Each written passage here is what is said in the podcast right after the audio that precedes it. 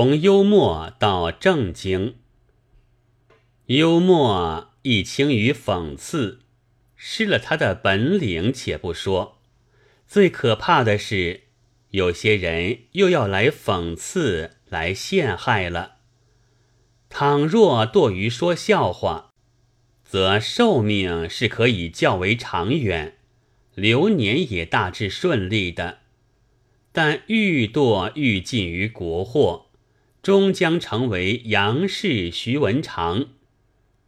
当提倡国货声中，广告上已有中国的自造舶来品，便是一个证据。而况，我实在恐怕法律上不久也就要有规定，国民必须哭丧着脸的明文了。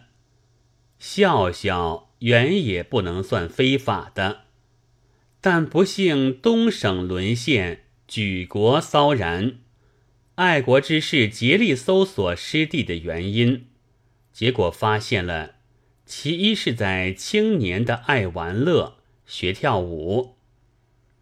当北海上正在嘻嘻哈哈的溜冰的时候，一个大炸弹抛下来，虽然没有伤人，冰却已经炸了一个大窟窿，不能溜之大吉了。又不幸而余官失守，热河吃紧了。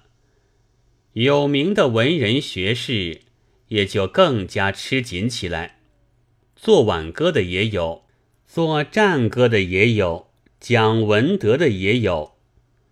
骂人固然可恶，俏皮也不文明。要大家做正经文章，装正经脸孔。以补不抵抗主义之不足，但人类究竟不能这么沉静。当大敌压境之际，手无寸铁，杀不得敌人，而心里却总是愤怒的。于是他就不免寻求敌人的替代。